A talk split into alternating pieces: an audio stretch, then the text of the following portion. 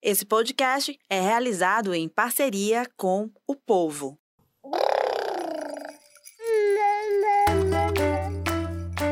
Você ouve agora o MamiCast, o seu podcast de maternidade com informação e leveza. Sejam todos muito bem-vindos, bem-vindas ao MamiCast, o seu podcast de maternidade com informação e leveza. Eu sou Raquel Gomes, sou jornalista, mãe da Serena e da Mamá, minhas duas pequenas lindas, e toda semana a gente está aqui trazendo informação prioritariamente informação baseada em dados científicos e também, claro, leveza, porque sim, nós somos rede de apoio também para você nesse momento, seja quem você for dentro da maternidade, seja você a cuidadora ou o cuidador principal, seja você um tio ou uma tia que é, se interessa pelo assunto, é, é, pela paternidade, pela parentalidade, digamos assim, saudável, e que você está ali sempre buscando formas de melhorar aquela educação, aquela convivência. Eu acho isso o máximo. Acho que cada vez mais as pessoas estão se interessando por proporcionar melhores momentos com os nossos pequenos. Isso é super valioso. E a gente está aqui para oferecer isso, oferecer esse conteúdo, informação. Então, toda semana a gente traz aqui profissionais que estão diretamente ligados à área da infância, à área da gestação, à área da maternidade como um todo. Então, aqui a gente fala desde é, dos assuntos ali da gravidez, é, a gente traz aqui obstetras, a gente traz enfermeiros, traz psicólogos, psiquiatras, todo mundo que está envolvido ali diretamente na coisa, e não é uma coisa fácil, não é simples. Então a gente está aqui trazendo informação. O seu papel é só se chegar junto, é só acompanhar. A gente tem ali nossa playlist no YouTube do Povo Online, temos ali quase 60 episódios, estamos batendo os 60 episódios. Isso porque a gente começou lá em 2022 fazendo fazendo conteúdo toda semana. Lembrando que o MamiCast é um podcast parceiro do grupo de comunicação O Povo. E hoje vamos iniciar então o tema de hoje para você não ficar achando que a gente ficar aqui só falando do MamiCast. Não. A gente vai falar de um tema muito importante como todos os temas que a gente traz aqui, mas esse tema é urgente. É urgente porque as mães estão cansadas, minha gente. A gente está cansada, sabe? A gente não quer mais ser esse negócio de mãe guerreira, mãe maravilhosa, super mãe, receber troféu de mãe do ano. A gente não quer mais, tá? A gente só quer alguém para ajudar a gente no corre do dia. Então a gente quer ali poder descansar, a gente quer pegar o nosso celular e ficar tranquila. Por que, que a gente nunca vê uma mãe sentada no sofá de boa vendo um meme no celular no meio do dia? Isso pra, é, parece uma cena absurda, né? Se você tá pensando aí. Então, isso não rola, pelo menos lá em casa, eu não consigo. Porque se eu tô ali sentando no sofá no meio do caminho, já acontecem 30 frases. Mãe, faz isso aqui para mim, pega isso aqui, mãe, mamãe. E existe uma coisa que contribui para isso. Eu estou falando de sobrecarga materna. Existe uma coisa que está diretamente ligada à sobrecarga materna, que é a paternidade ativa. Porque para eu ter uma mãe descansando, eu tenho que ter um pai que vai estar tá ali. É, ou a figura paterna, né, no caso, que for ali quem representar esse papel, mas precisa ter alguém para dividir. Essa é a grande questão. A Secretaria da Proteção Social, aqui do governo do estado do Ceará, realizou essa semana um evento muito interessante que discutiu a sobrecarga materna e a paternidade ativa. Esse evento aconteceu na segunda-feira aqui no centro de eventos, foi um grande evento realmente que aconteceu e quando me falaram desse tema, eu já pensei urgentemente, meu Deus, a gente precisa falar sim sobre isso, precisamos trazer aqui as pessoas envolvidas nisso. E é isso que a gente vai fazer hoje. Estamos aqui recebendo no estúdio do Povo, no estúdio de podcasts do jornal Povo, o Osivan Júnior. Osivan, seja bem-vindo ao MamiCast. Osivan, ele é coordenador do ambulatório do setor de enfermagem no IPRED, que é o Instituto da Primeira Infância aqui de Fortaleza. Ele também é mestrando em saúde da mulher e da criança pela Universidade Federal do Ceará. Osivan, Bem-vindo, obrigada, tá? Eu sei que você fez um esforço danado para conseguir estar aqui com a gente. E isso é muito valioso. Também recebo a Camila Machado, que é psicóloga e também mestre em saúde da mulher e da criança. E a Camila atua diretamente com essas demandas que a gente falou aqui, com essas questões diariamente. Ela falou um monte de coisa que ela faz, ou seja, ela já tem sobrecarga. ela também é uma mulher sobrecarregada. E ela vai falar aqui pra gente também, né, Camila, daqui a pouquinho, um pouco sobre tudo isso. E recebo também a Silvana Simões, ela que é coordenadora do programa Criança Feliz da Secretaria da Proteção Social. O nome do programa já me, me pegou assim de jeito, porque, enfim, é maravilhoso. Eu vou querer entender melhor sobre o programa. É, cada um de vocês vai poder falar um pouquinho nesse primeiro momento sobre né, como vocês atuam para reduzir essa sobrecarga materna. Como é que a gente pode fazer isso? Boa tarde, boa noite, enfim. O programa fica gravado, então você vai poder ouvir a hora que você quiser. Mas vamos lá, Osivan. Olá, boa tarde, boa né? Tarde. Boa noite, bom dia a todos que vocês estão ouvindo. É, para mim é um grande prazer poder estar aqui falando sobre essa temática que eu acho que é tão importante, né, para tantas pessoas que estão nos ouvindo agora.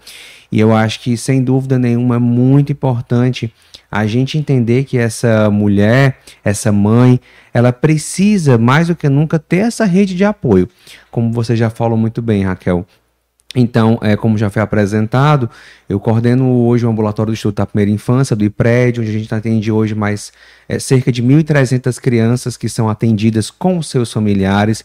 Então, nesse contexto, nós temos todo um aparato para dar apoio a essa família, a essa mulher que é a que até hoje é, o IPRED tem 37 anos e até hoje é a principal cuidadora, é a que vai mais no IPRED, é a que traz o seu filho é, para as consultas. E lá hoje a gente tem é, toda uma rede de apoio para eles. Então nós temos cursos profissionalizantes né, para essas famílias, curso de costura, de gastronomia, principalmente para ela se entender como mulher, para ir se pensar para aí nós podemos pensar em uma profissionalização.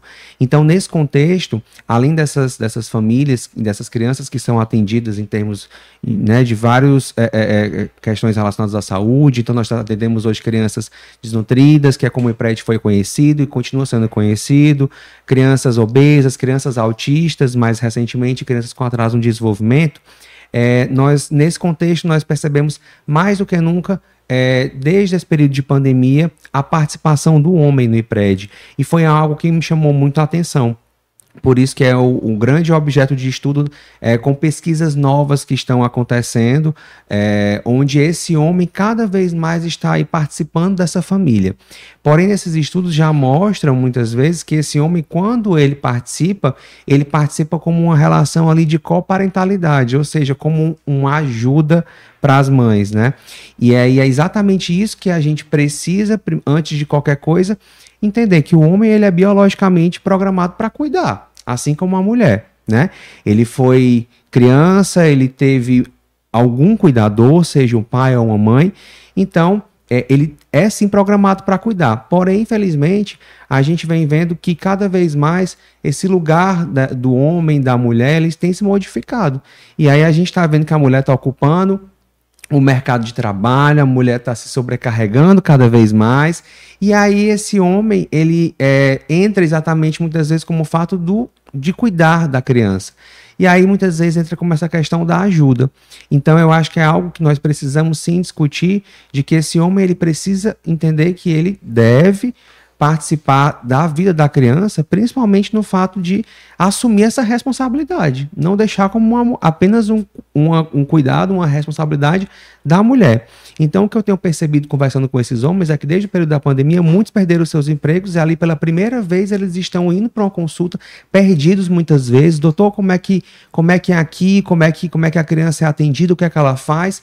Então, hoje o IPRED está fazendo o papel de acolher esses homens, de escutá-los, né, em grupo de apoio, para que a gente possa também saber é, o que é que ele pensa sobre esses cuidados? O que é que ele pensa em relação a essas brincadeiras com o filho? Como ele pode trazer é, esse apoio, é, é esse cuidado para a criança? Então, eu acho que tudo isso está interligado. Então, essa temática é muito importante, já que a gente precisa que esse homem esteja ao lado da sua companheira, para que assim essa, essa companheira como você disse, possa descansar. E aí assumir os cuidados domésticos, né? Que é muito importante dentro de casa, né? Por que que o, lá do comecinho, na infância desses homens, por que que o brincar de casinha é só da mulher?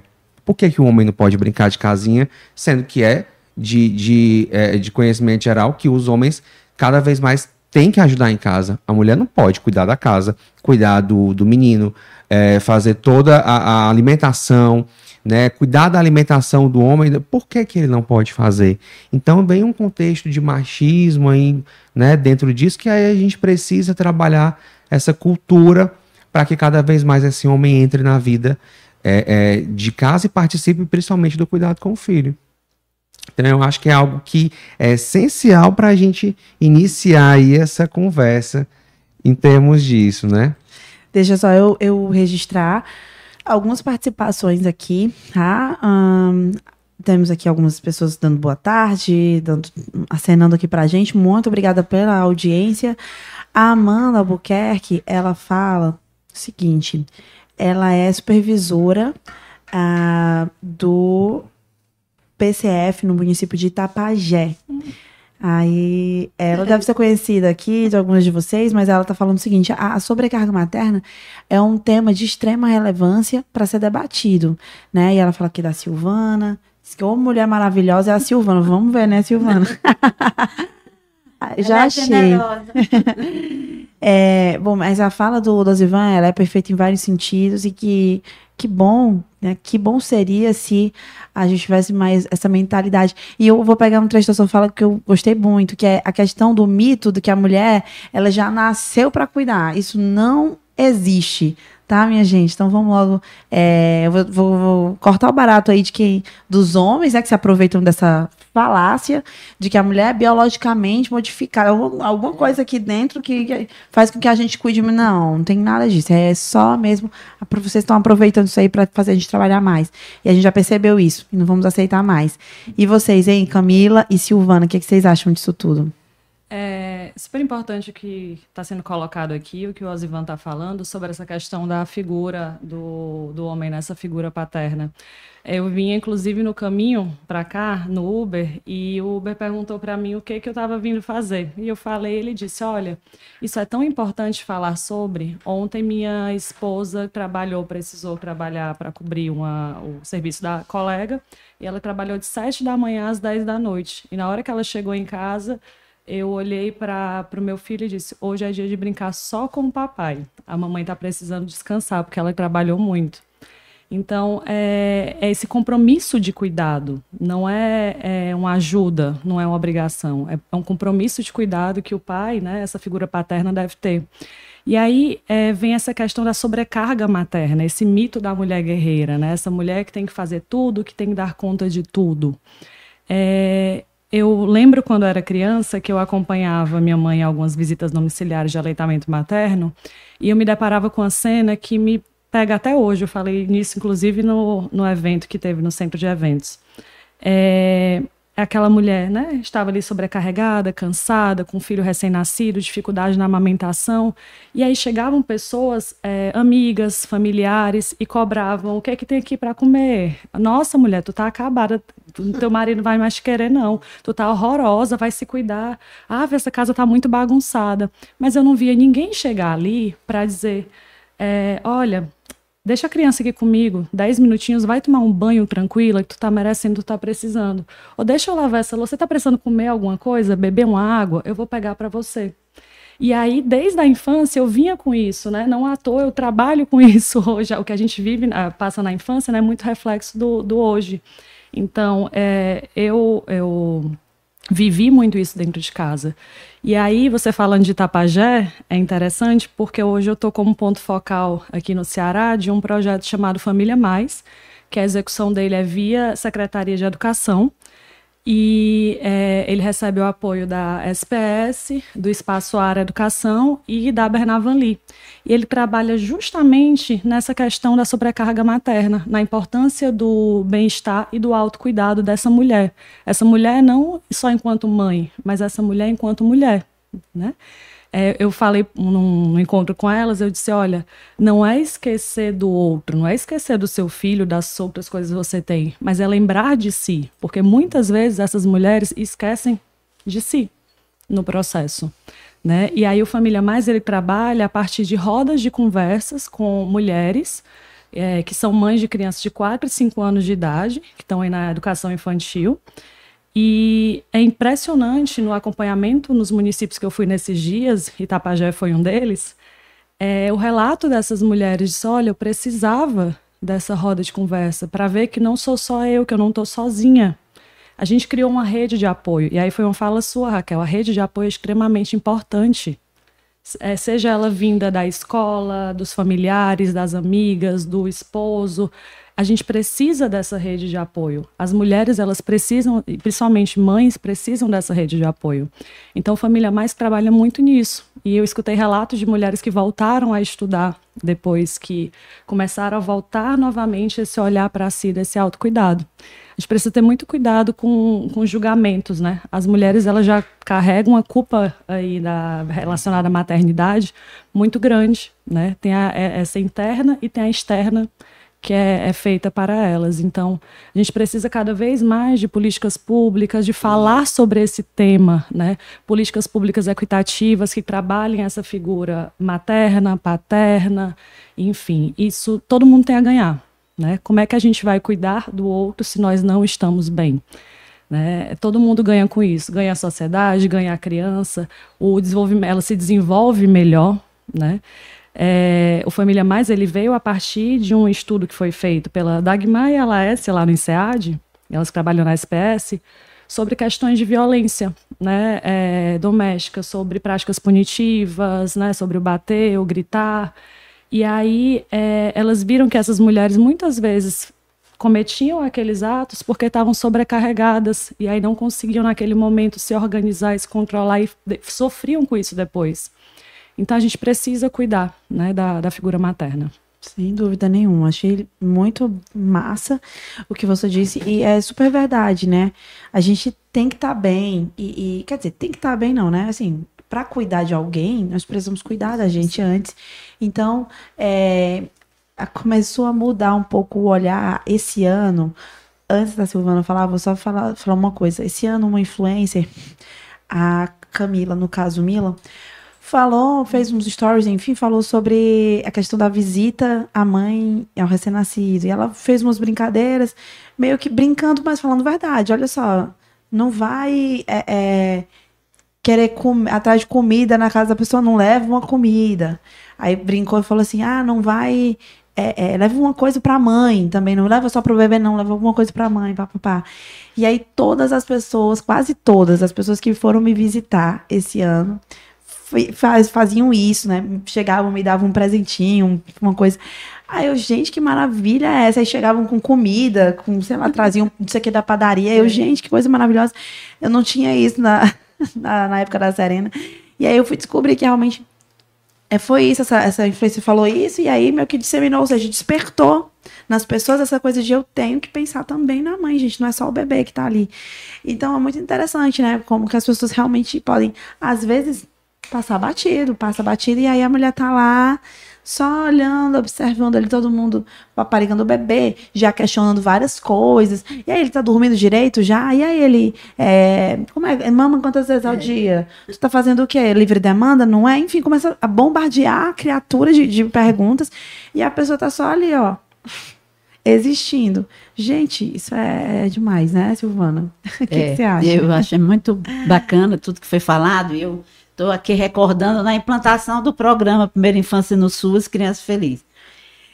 Em 2017, quando a gente começou a implantar o programa, é um programa de visitação, que trabalha a parentalidade positiva, né, paterna, materna, e, e, tem como também um outro foco importante a integralidade das políticas para as famílias, principalmente, prioritariamente para as famílias do Bolsa Família, gestante e criança de 0 a 6 anos. Quando a gente vai implantar isso, e tem todo um método, que é o CDC, que é o Cuidado e Desenvolvimento da Criança, com as quatro dimensões, enfim, mas o que mais, isso que vocês estão dizendo, é a gente lembrava, porque tem uma equipe que é o supervisor, que é o técnico de referência, né, que acompanha os visitadores para fazer a visita domiciliar nessa perspectiva do, da, de, de melhorar o desenvolvimento da criança e principalmente de fortalecimento de vínculo. E aí, essa mãe era tão sobrecarregada, essa, essa gestante, Ou a, aquela mãe que estava com a criança de 0 a 3 anos, que ela chegava para o nosso visitador e disse: Ai, graças a Deus você apareceu. Fica aqui um pouquinho com a minha, né? Achando que ele ia ficar com a criança diretamente, interagir com a criança para poder ela fazer, fazer os seus afazeres. Então, aquilo nos chamou a atenção, como ele estava interpretando o programa de forma equivocada, uhum. achando que era uma pessoa para estar tá ali ajudando aquela mãe a, a ficar com, com o filho e, e, a, e, as atividades iam ser direcionadas diretamente para a criança. E não era isso, né? O, o programa é a gente empoderar é, essa mãe, esse pai, para cuidar né, cada vez mais das suas crianças, de forma de forma luz, de ter um tempo de olhar mesmo, é a história do olhar para a criança, de ter um tempinho, mesmo um pouco, aquele tempo que tiver seja de qualidade. Então, isso foi uma coisa que já mexeu conosco desde o início do programa. Nas nossas formações, a gente precisa formar tantos os técnicos de referência, que são os assistentes sociais, os psicólogos, a maioria são assistentes sociais e psicólogos, que acompanham o programa lá no município, como os visitadores, que são pessoas de, de nível médio, mas a formação é chamando a atenção para isso. A gente precisa interagir, a a interagir com a criança, mas orientar o cuidador, né? Orientar o cuidador. Mas esse cuidador, como vocês estavam vendo, esse cuidador está tão desgastado, principalmente a cuidadora, a mãe, estava tão desgastado que a gente precisou ter se, re, se reinventar para dar conta de implementar o programa. Porque o programa eu não sei se eu falei já, mas é, são visitas domiciliares uhum. pra, né, para gestante, para criança de 0 a 3 anos. É, a gente trabalha com, prioritariamente com as famílias do Bolsa Família e nós temos que atender também de 3 a 6 anos as crianças do, que recebem o benefício da prestação continuada, que são as crianças que têm alguma deficiência. Então, isso tudo, essa, essa mãe que tem a criança deficiente, que recebe o BP, essa sim ainda precisa ter um olhar mais, mais, cuidadoso. mais cuidadoso, porque ela já está esgotada mesmo. E uma coisa também que a gente viu ao longo desses últimos anos, né, de 2017 para cá, que sempre me chama atenção, é quando a gente consegue sensibilizar o pai. Quando o pai entende que ele tem né, os mesmos direitos da mãe, mas tem também que não é uma ajuda, é dividir as tarefas, né? Que as tarefas domésticas para os dois nessa sociedade que patriarcal e machista que nós tivemos, e isso prejudicou muito. Então nós estamos, o programa propiciou isso. Hoje nós temos do, nos 184 municípios do programa e nós temos em cada município não são a maioria, mas uhum. tem muitos pais participando. Então a gente fica feliz de saber todo esse movimento, né, nos últimos anos, está melhorando a nossa sociedade e tudo que a gente puder implementar para na primeira infância, a gente vai ter essas crianças realmente não vão ser machistas, né? Elas vão ter ver que que a mãe e o pai estão os mesmos direitos, estão, estão ali na discussão, fazendo as atividades da mesma forma. Então, eu acho que a gente vai ter isso no futuro, uma sociedade menos violenta e menos tão menos machista. Mas é, é muito importante. Eu gostei muito desse nossa Esse conversa, né? né? Desse bate-papo aqui. E acho posso mostrar que... mais. É, nós temos, é, só para concluir, que eu não falei muito, mas é, como eu represento aqui a Secretaria da Proteção Social, eu tenho uma especialização em gestão social e também desenvolvimento infantil pelo INSP. E esse trabalho do INSP foi muito importante para todos nós que fazemos a primeira infância aqui no Ceará, principalmente a nossa área da assistência, porque ele nos deu ferramentas para a gente estar tá fazendo todo esse trabalho. Hoje, a saúde, né?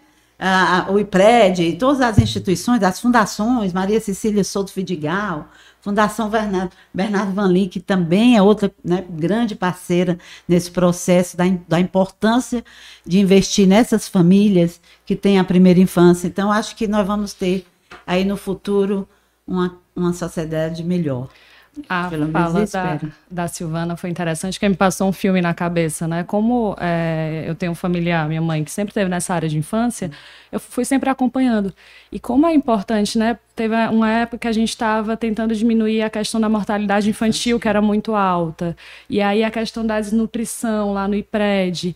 E cada vez mais nós vamos vendo, vamos avançando em determinados pontos e vendo necessidade de avançar em outros.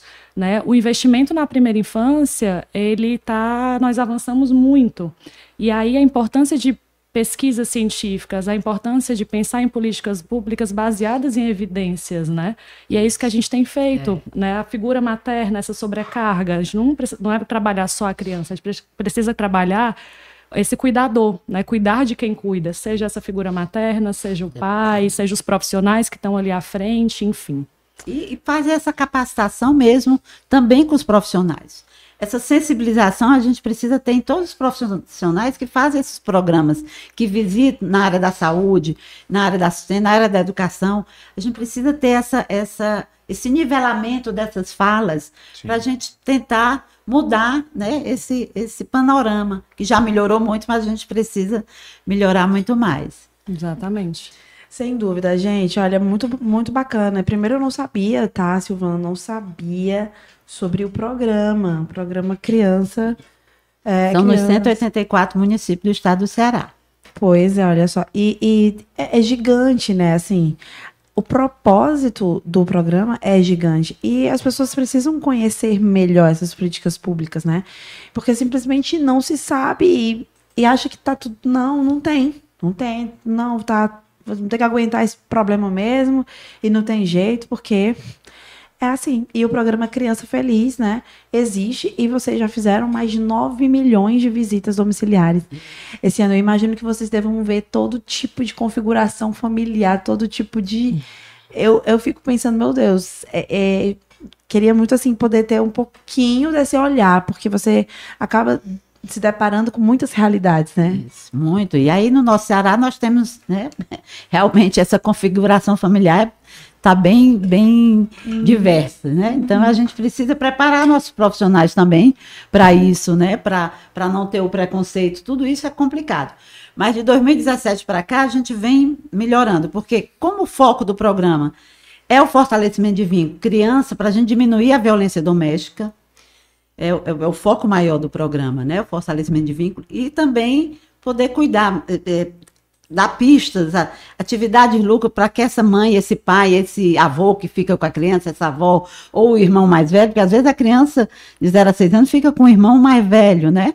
É, é, tem todo tipo de, de, de, situação no nosso, no nosso programa. E a gente precisa estar tá fazendo o melhor, tá? qualificando melhor. Eu, eu, eu sempre bato na tecla do, dos profissionais. Você colocar uma pessoa na casa visitando uma família, ela precisa ter um, ter uma formação do que se quer mesmo, né? Então, essa a, a nossa prioridade é, é, a formação desses profissionais, para que eles entrem preparados para estar, tá, né? Não, não se assustar, não, não, não, julgar, não apontar o dedo, né? Porque isso acontece, né? Sim. Se não tiver uma formação. Você vê uma casa, uma vê a violência levar e, passar adiante, que não é papel dele ali, né? Tem, tem os órgãos para cuidar disso. Então, tudo isso foi muito difícil o entendimento.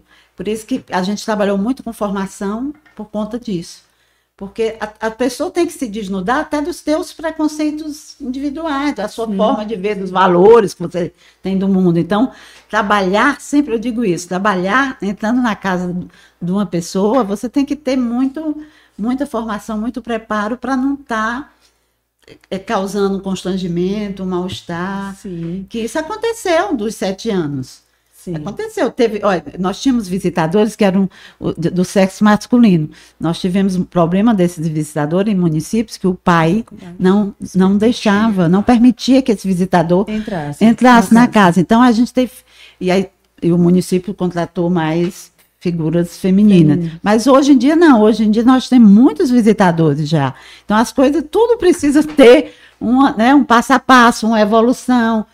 E o, a diferença também do programa, que eu acho que foi está sendo tem um impacto bom junto às famílias é porque tem um monitoramento né? A gente monitora muito a equipe do estado são sou eu coordenando e seis técnicos. E a gente divide para cada técnico duas regiões. Então a gente está muito no interior né? Fortaleza também que é acompanhada e muito no interior. Hoje nossa meta do Ceará é atender 52.600 beneficiários para você ter uma ideia, Isso é dividido, a meta, porque o, esse programa ele é federal, mas dentro do Estado ele faz parte do grande política, que é o Mais Infância Ceará, Sim. que é uma política de Estado, que foi outro avanço que nós tivemos, né, que eles são testemunha disso, tanto o IPRED como a universidade, é a gente ter conseguido sensibilizar né, o nosso gestor maior criar essa política de primeira infância como uma política de Estado. Independente de governo, nós vamos ter agora sempre que ter investimento na primeira infância. Então, isso foi muito, muito bom. bom. Um avanço muito importante. Muito importante. A gente, inclusive, falou sobre isso aqui ao longo. Foi ano passado, né, que isso aconteceu, esse, essa mudança. Ou foi 2021? Foi 2021? Não, é, a política ela foi é desde ela, ela começou, mas ela foi aprovada na Assembleia em 2021. Pronto, né? foi. Teve essa mudança é. de status, é muito importante. Mas ela existe desde 2015, que existe todo esse movimento do Mais Infância Ceará, que é um Sim. programa intersetorial do Estado. Perfeito. E o nosso Primeira Infância nos Suas Crianças Felizes fica com, dentro. compõe dentro desse, uhum. dessa política maior do Estado. Perfeito. É, é assim mesmo, gente. É complexo, mas é necessário, né? Que exista todos esses braços. E vocês falando sobre, enfim, a gente está falando aqui sobre sobrecarga materna, quanto que é pesado, o quanto que é, é difícil para aquela mãe dar conta, ou ter de dar conta, ou supostamente ter de dar conta de tudo. Ela nunca vai conseguir, mas existe uma culpa eterna que está ali e que ninguém está isento. Independente se aquela mãe tem uma rede de apoio incrível ou não, ela vai sempre se culpar por alguma coisa, porque a internet está aí sempre apontando o dedo para aquela mãe, é, dizendo que, ó, ó você não, você, essa criança está muito no celular, hein? Tu filha fica muito no celular e você não propõe nenhuma atividade interativa, lúdica com ela no meio do parque, no meio da semana. Então você tá assim, uma péssima mãe. E é aquela mãe, gente, ó, isso aí, ó, vai acumulando até que, ah, sei lá, ela fica meio é, não, não fica bacana a situação. Essa semana, uma coisa aconteceu muito triste, trágica. Foi na segunda-feira. A semana começou péssima. Na verdade, a coisa aconteceu de sábado para domingo, mas a gente noticiou na segunda. Foi o caso da menina Adassa, uhum. que, enfim, ela faleceu ali após um estupro, uma violência sexual causada pelo próprio primo. O que acontece? A Adassa foi deixada em casa sozinha com os irmãos, como a própria Silvana falou que acontece muito. Porque aquela mãe não tem outra rede de apoio. Então, beleza, ela vai lá e deixa com os irmãos, porque acha que os irmãos já sabem é. cuidar. E aquela mãe, ela saiu, ela foi para uma festa. E aí o que aconteceu? Aconteceu o pior. E aí, o tanto de comentários que tinha na matéria, dizendo, a, apontando, apontando o dedo para a mãe. Mulher. Aquela mãe, ela não pôde ir para o enterro da filha dela porque ela estava sendo ameaçada. Ela foi ameaçada porque, segundo esses, né, as pessoas que estão ameaçando, estão julgando, estão culpando essa mãe muito, muito, de forma muito ardorosa, estão culpando ela de ter causado a morte da menina pelo fato da negligência que aconteceu ali. É, e aí, quando eu fui noticiar essa matéria e, e, e chegou pra gente ali, pra gente fazer o vídeo, fazer a matéria, é, colocou-se ali a, a seguinte questão tinha a foto da mãe. Em algum momento alguém achou a foto daquela mãe ali na internet. Não era para ter. Jamais era para ter divulgado a foto daquela mulher, mas tinha. Em algum momento ali no, no X, no Twitter. E colocaram assim: ah, vamos divulgar o vídeo com a capa com a foto da mãe. Jamais. Eu disse jamais. Essa mulher, ela já tá sendo culpada por todo mundo, de todos os lados. Essa mulher, ela vai ser julgada pela justiça ela vai ser investigada e direitinho a polícia vai fazer ali o trabalho dela. E ela já, e ela já pagou o pior da pior maneira possível, se ela o erro, digamos assim, ou negligência, se é que aconteceu da forma como está sendo dito, ela já perdeu a filha dela, entendeu? Ela perdeu e, é, e isso vai massacrar ela já demais. Não precisa de mais alguém ali para fazer isso por ela, para impedir ela de, no enterro da própria filha. É, algo muito massacrante. E, e ninguém ali, eu não vi ninguém ali nos comentários perguntar por ninguém mais. Só a mãe, a única culpada pelo que aconteceu. Por ela ter deixado a criança lá, porque tinha um estuprador por perto e ela devia saber, ela já devia estar tá sabendo. Gente, é assim, é cruel de inúmeras maneiras, né? Eu trouxe esse caso, que é um caso, claro, muito radical para falar do quanto que a mãe ela é sempre culpada de tudo porque vai sempre sobrecair para ela. Tá, ninguém fez certo, mas e a mãe? Era para ter feito. A mãe era para estar tá ali. É. E nesse caso da vulnerabilidade social, né, Silvana, é. pega muito mais, porque ali aquela mãe. Tá, a mãe foi, ela saiu. Não estou aqui justificando e nem defendendo, porque não, não sei a história. Não sei. Eu não sei. Eu só quero dizer que a justiça tem um papel ali a ser cumprido. E que ninguém mais tem o direito de culpá-la. Somente a justiça. Ela foi para uma festa, né? Tudo bem. E. Sei lá, como, qual era a situação dessa mulher? ela podia ir para fé, ela tinha tempo de lazer garantido? Acho que não, né? Porque ela teve que deixar ali as crianças sozinhas para poder fazer uma coisa que ela estava querendo fazer há sei lá quanto tempo, então coisa ali para fazer para ela sair de casa. Eu não sei qual a situação dela naquele momento, mas foi algo que aconteceu. Não tinha ninguém ali para ajudá-la, para ficar com as crianças para ela, entendeu? Então ali você enxerga muitas coisas, muitos problemas da nossa sociedade ali. Uma mãe solo, né? E eu já falei aqui no início do programa que são mais de 11 milhões no nosso país. E o cuidado, ele precisa ser dividido, né? Urgentemente. É sobre isso que a gente está falando aqui.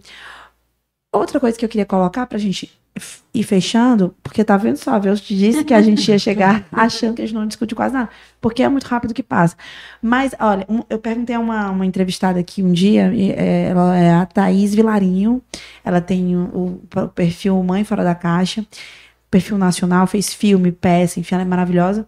E eu perguntei, Thaís, é, a questão do mercado de trabalho ser muito desigual em relação às mães, porque a gente sabe que existem muitas empresas, não todas, mas em muitas empresas que não gostam de contratar mães ou que demitem a mãe assim que ela volta da licença maternidade. Porque acha que aquela mãe vai ter que sair muito para acompanhar filho no, no, no médico, criança ficou doente, vai ter que faltar, então a empresa enxerga assim e acaba não contratando. Enfim, como é que você enxerga essa desigualdade? E a Thaís falou uma coisa que realmente é a verdade, a verdade nua e crua. Né? Olha, isso só vai acabar, as empresas só vão parar com isso quando existir uma igualdade de gênero e existir uma divisão de tarefas maior dentro da, da, da parentalidade e mães e pais dividirem tarefas para que não só essa mãe leve a criança no médico, como também o pai e as próprias empresas liberem os pais para ficarem com os filhos também. Entende? Tipo assim, não é só a mãe que precisa daquele atestado para ir com o filho no médico, pai também pode. Pai pode acompanhar o filho e a mãe fica lá trabalhando, dando, dando conta lá do recado. Então, é muito isso. Então, é, essa semana a gente teve uma aprovação pela Câmara aqui de Fortaleza, né? Que aprovou a licença paternidade de 5 para 20. Muito pouco Quero dizer que é muito pouco, né? A gente, eu fiquei seis meses de licença, mas eu achei pouco, porque eu queria ficar um ano, porque o primeiro ano é o mais importante. Enfim, claro que a gente sabe que o Brasil ainda tem que evoluir muito em certas políticas, né? Mas existem muitos países já que dão um ano. Mas tudo bem, 20 dias é muito pouco. E a gente ainda está muito longe aí de conquistar esse cenário de igualdade, né? Mas a gente precisa falar mais sobre isso, né? Fazer mais podcast sobre isso, né, Silvana? Igualdade de gênero é. Acho que precisamos. É, ainda muita, muita luta, né? Mas é, é importante uma coisa. Eu, eu queria dar um depoimento. Eu posso falar um depoimento de uma, de uma mãe? Claro. Ela que me surpreendeu numa das visitas, porque a gente acompanha em loco também, tá? Uhum. A gente acompanha a equipe municipal fazendo a visita na casa da Dona Maria, mãe do Joãozinho, né? Uhum. Da criança. E eu, numa dessas visitas, eu acompanhando com a equipe no interior, no município até do, ali do, de Potengi, no Cariri. Eu nunca vou me esquecer. A mãe, a criança de três anos, ela, a mãe deu um beijo nela, né? Um, deu um beijo, um, abraçou, deu um beijo. Essa criança teve uma crise de, de, de riso e eu fiquei sem, também sem saber muito o que fazer, né? Eu disse, agora? Eu fiquei rindo também com ela. Depois eu abracei a criança assim, por que você riu tanto, né? Que coisa boa. Primeira vez que a mãe dela tinha dado um beijo nela. Eu quero falar um pouco do método do, da visita, o porquê disso. Uhum. A visita, a, a, ela entendeu que se ela pudesse dar carinho, talvez ela nunca tenha tido um carinho também dos pais, né? Então uhum. ela começou a passar carinho para uma criança de três anos e aquilo me emocionou muito quando a gente vê assim. É um programa que, quando você capacita, leva a pessoa, olha, vamos melhorar a vida dela. Às vezes essa mãe só quer ser ouvida, não é? A, o, o, técnico chega lá, a pessoa chega lá, o visitador chega lá, que é assim que a nomenclatura do programa, chega lá na casa, a, ela queria só alguém para ouvir, para conversar. Então, a, isso a gente viu demais, entendeu? O, como essa questão do programa de parentalidade, de fortalecimento desses vínculos, a gente, eu acho que é por aí que a gente vai vai vai mudar essa, esse panorama. Uma coisa importante também, naquilo que você disse, da questão de gênero, é a gente trabalhar nas atividades coletivas, gente. Porque não dá para a gente ir a todo, todas as casas, né?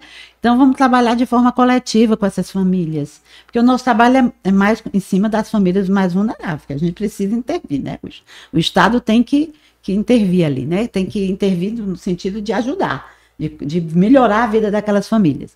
Não de intervenção, mas de ajudar. Então, esse programa de visita domiciliar eu sempre defendo, não porque eu coordeno, mas porque eu vi um resultado uhum. de fortalecimento de vínculo. Eu estou vendo o resultado quando a gente trabalha nas atividades coletivas, essa questão do gênero, que o pai, ele também, ele precisa ser chamado para as tarefas, né? Que não é uma questão só da menina, mas é do menino também.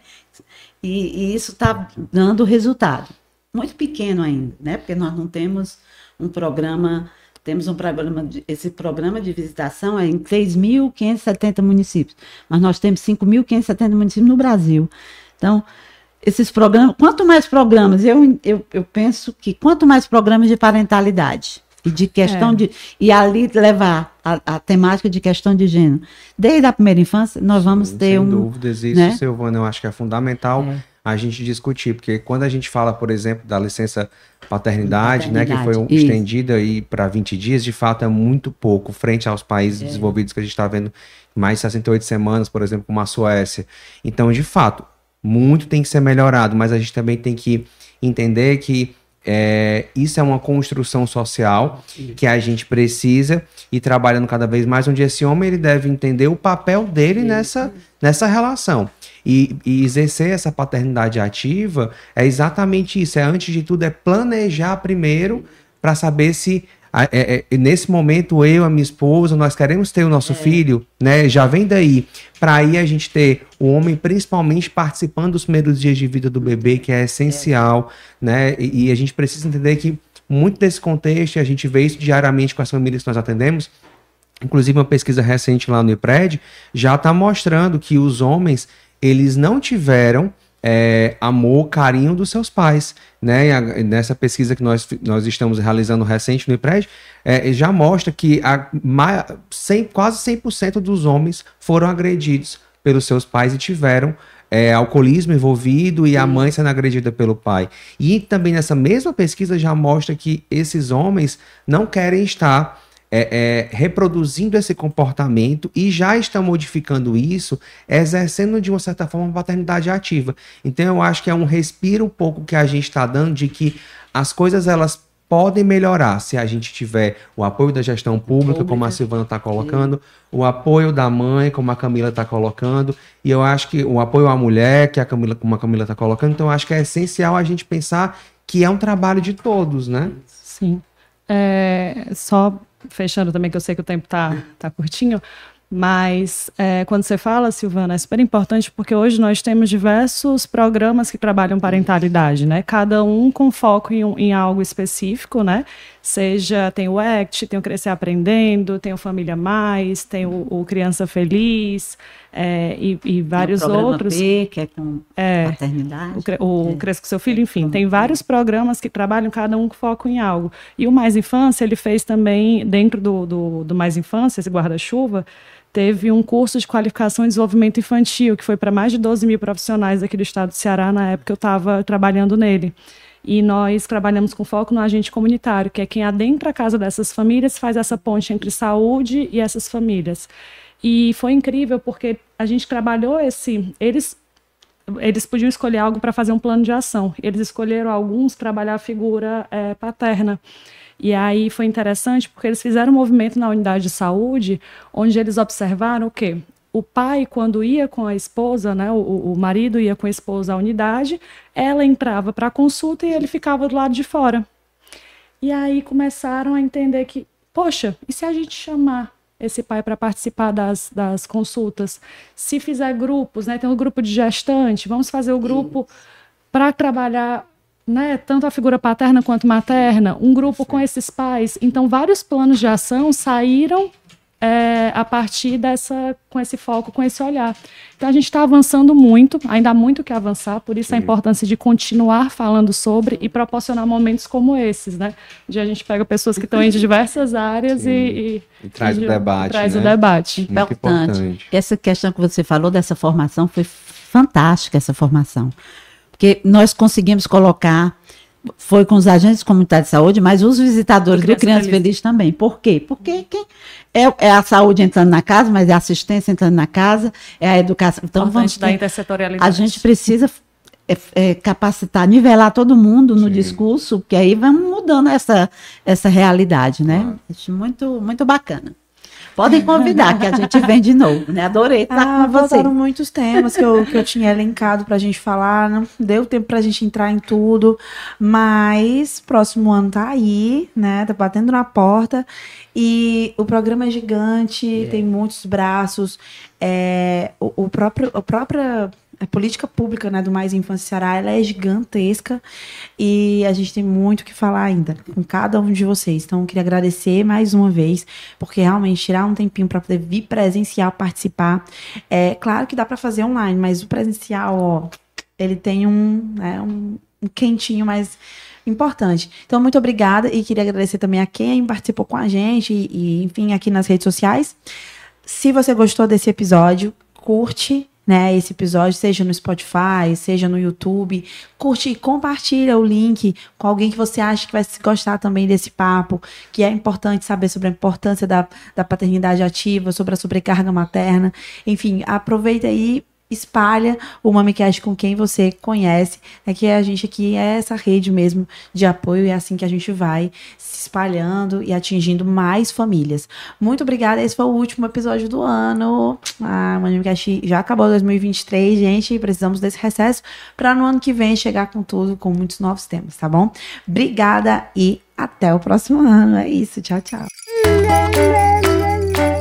Você ouviu o MamiCast, o seu podcast de maternidade com informação e leveza.